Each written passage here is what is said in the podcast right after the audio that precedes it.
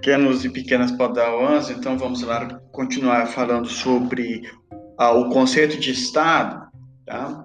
É, e nesse, é, nesse podcast nós vamos falar sobre um pouquinho sobre o que, que é a nação, o que, que é soberania, qual é a finalidade de um Estado e apresentar uma leitura é, política de como Max Weber e como Karl Marx entendem o Estado, né?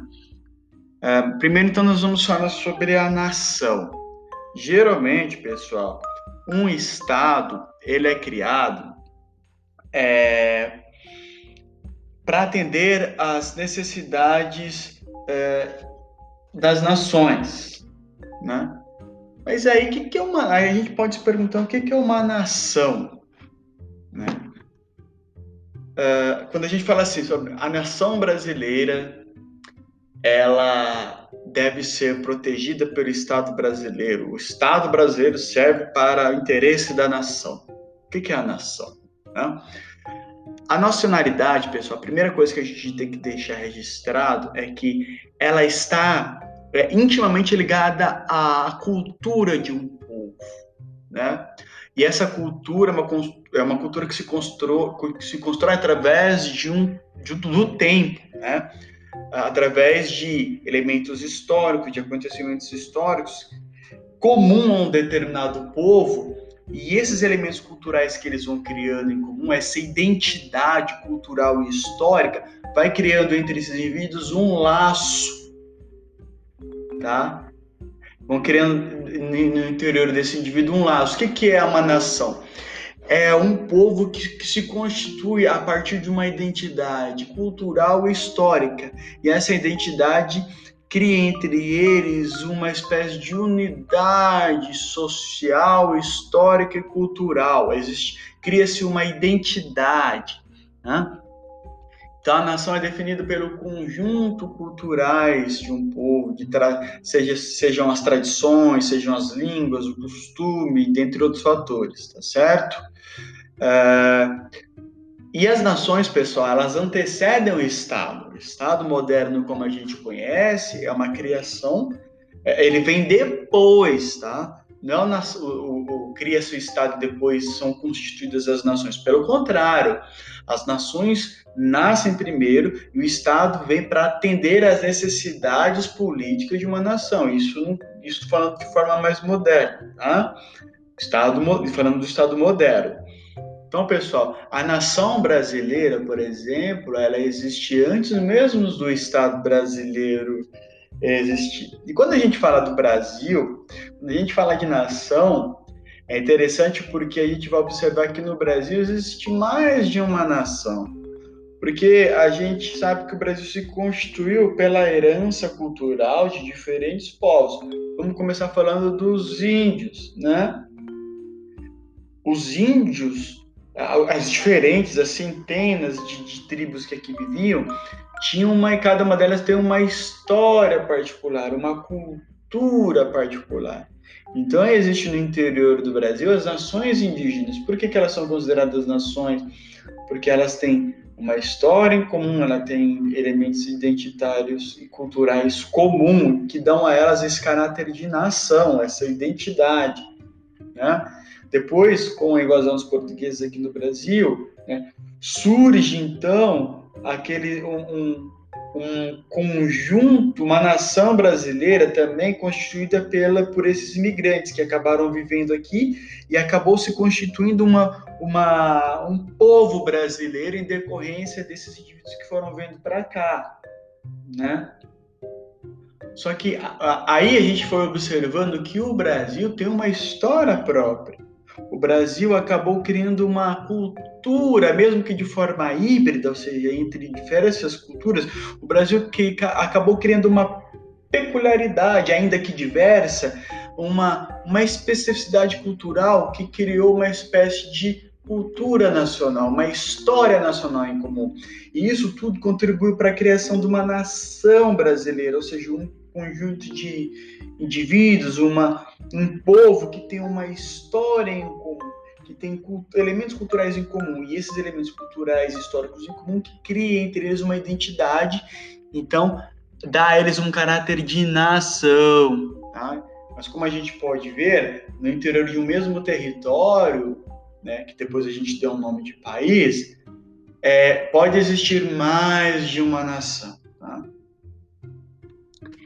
É, e o Estado serve para atender todas as nações que estão presentes no interior do seu território.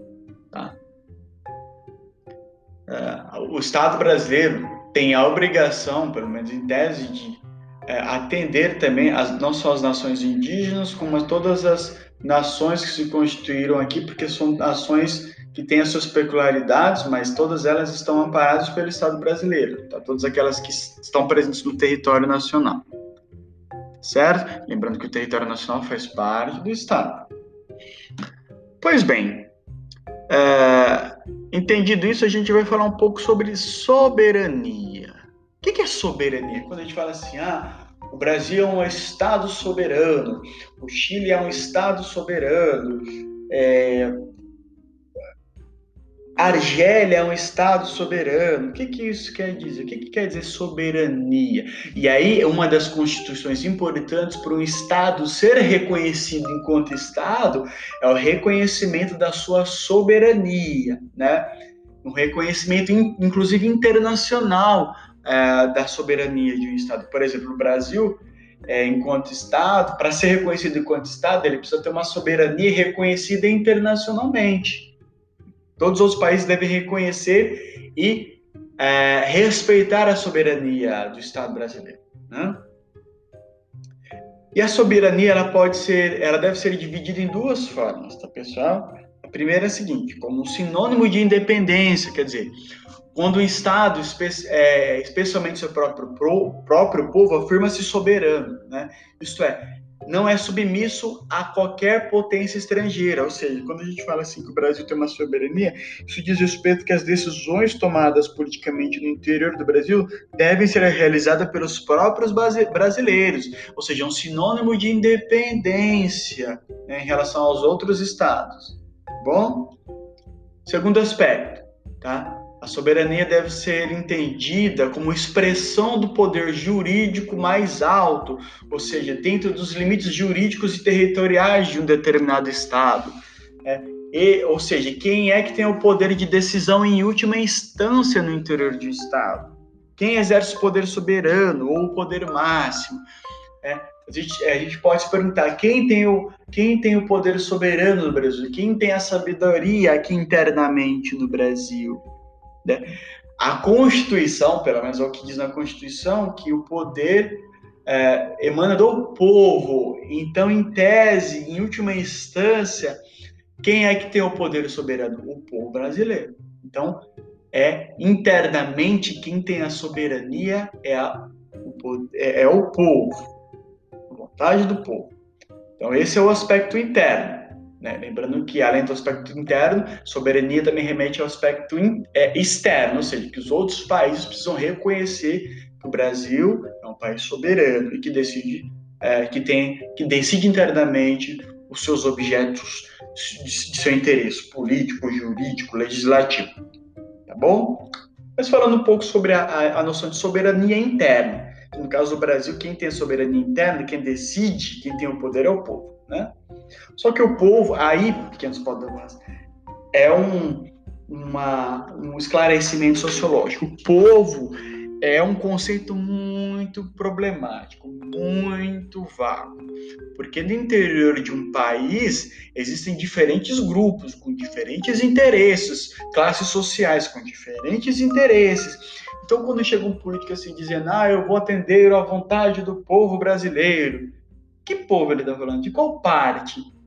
Será que eu só entender os interesses de um grupo, eu vou estar necessariamente atendendo os interesses de todos os grupos interiores de um, de um Estado, de uma nação, de um povo?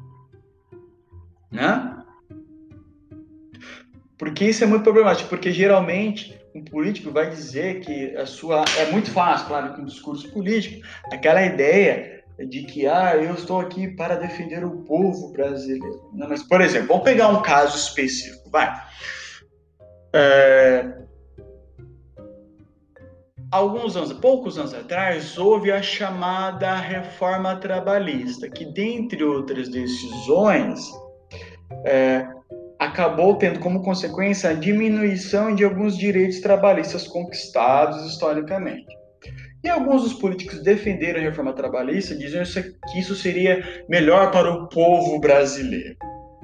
Né? Mas, mas isso tem vantagens para o povo brasileiro de maneira geral? Né? Quer dizer, vamos imaginar que para o empresariado que pôde contratar os trabalhadores novos trabalhadores sem determinados direitos, talvez para ele seja interessante o empresariado, porque são menos encargos que ele, que ele paga para contratar força de trabalho, né?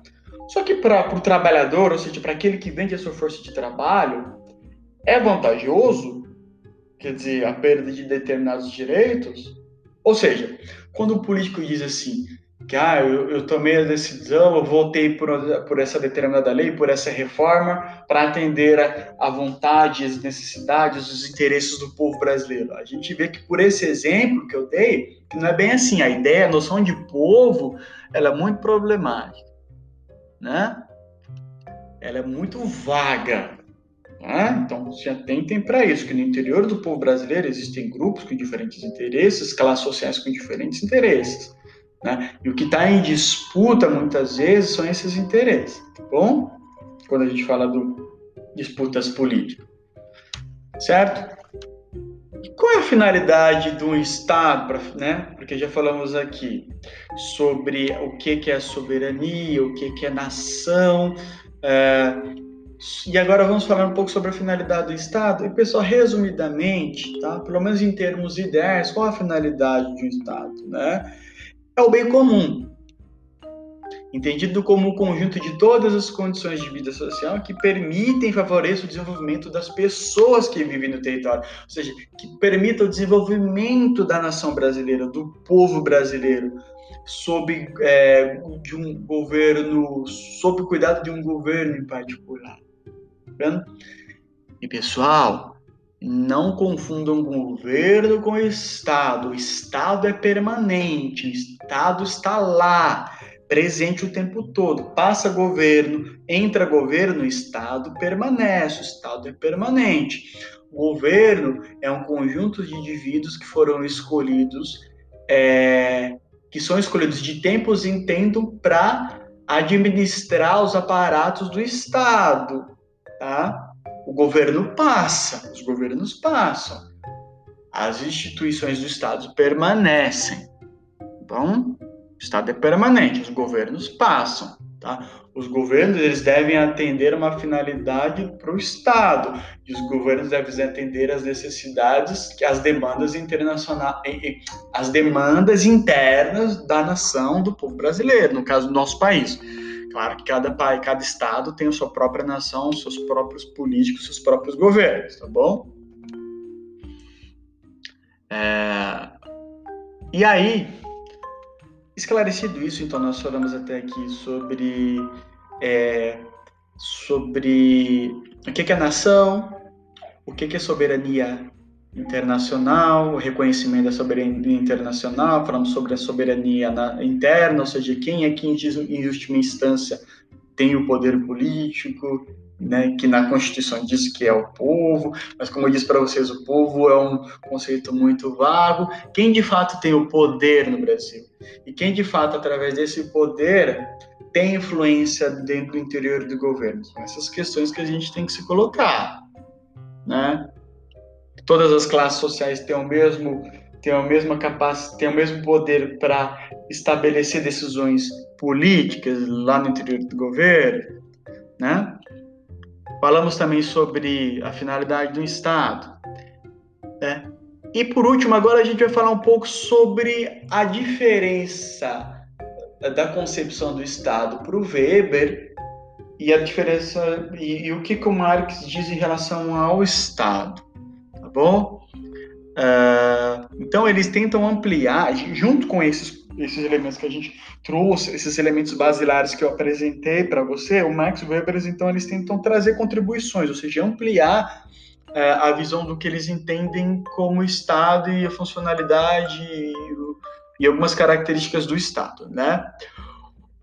O Weber, é, ele vai dizer, claro que a, a noção de, de Estado para o Weber é muito mais complexa do que eu vou apresentar aqui para vocês. Seria necessário investigar as obras do Weber em que ele fala sobre Estado. Mas tem duas, duas ideias centrais que são importantes e que marcam ah, os estudos do Weber, os estudos políticos do Weber sobre Estado.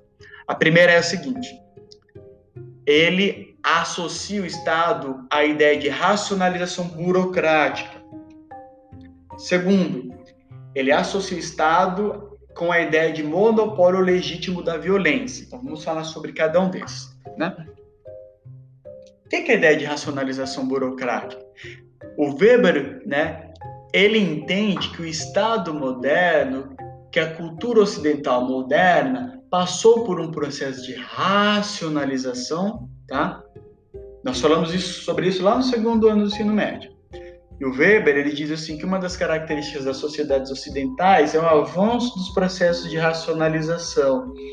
E o Weber vai dizer que isso, quer dizer, as decisões passam a ser tomadas muito mais a partir de caráter de, de, de elementos técnicos, racionais, né? E a administração pública, vai dizer o Weber, começa a incorporar esses aspectos racionais. Portanto, o Estado passa a ser organizado por uma burocracia estatal que acaba se organizando de forma técnica, de forma racional. Tá? Isso vai se ampliando cada vez mais no Estado moderno, o Weber vai dizer. Ele vai se organizando através de leis, de técnicas, de procedimentos burocráticos que organizam o dia a dia do interior do Estado, do governo, do interior do Estado. Tá certo? Segundo ponto da ideia de Estado para o Weber, é a ideia de monopólio ilegítimo da violência. O que, que isso quer dizer? Que o Estado é ele quem tem o monopólio das forças repressivas. Ou seja, o Estado tem o monopólio das forças repressivas estatais, que são o exército, as polícias militares, ou seja, ele tem um monopólio e, é, do controle dessas instituições repressivas. E o Weber vai dizer que isso serve para manter a organização do Estado. Tá? E, e o Weber diz que é, para que haja um monopólio legítimo da violência, por que, que ele diz legítimo? Porque é preciso que haja uma legitimidade, um reconhecimento do povo sobre a existência e a função daqueles aparelhos repressores. Então, o povo tem que reconhecer a legitimidade desses aparelhos repressores como, como elemento que faz parte da vida organizativa do Estado moderno. Tá bom? Aí, é, então, a sociologia política weberiana é uma sociologia da dominação que considera a força e a violência como momentos essenciais do processo político e da própria existência do funcionamento das instituições políticas, vai dizer o Álvaro Bianchi em um, em um texto em que ele analisa o conceito do Estado de Max Weber. Tá bom? Ah, então, falado um pouco, porque falamos sobre Estado e Max Weber, enfatizando dois aspectos: o aspecto racional burocrático que o Estado toma, é, o Estado moderno, o Estado uh, que o Weber trata, né? Ele vai dizer que uma das características do Estado moderno nas sociedades ocidentais é esse processo de racionalização e burocratização. E segundo, que é a, o monopólio dos aparelhos repressores, tá bom? Que seriam os aparelhos legítimos de repressão que pertencem ao Estado. Tá bom? É... Só que fica uma questão aqui, pequenos padrões, né? Quem é que tem o controle das forças policiais do Exército? Quem é que tem controle do Estado, que tem o poder político sobre o Estado? Será que essas forças repressivas também não estão permeadas pelos interesses de certos setores sociais? Né? Outra questão, a violência das instituições repressivas dos Estados tem, mesmo, tem o mesmo comportamento para todos os grupos e classes sociais? O Weber não faz essas questões, mas eu deixo aqui como objeto de reflexão para a gente, tá bom? E para o Karl Marx? E o Estado para o Karl Marx? né? O Marx vai dizer que o Estado, pessoal, seria originário da necessidade de um grupo ou uma classe social para manter o seu domínio econômico a partir de um domínio político sobre os outros grupos ou classes sociais.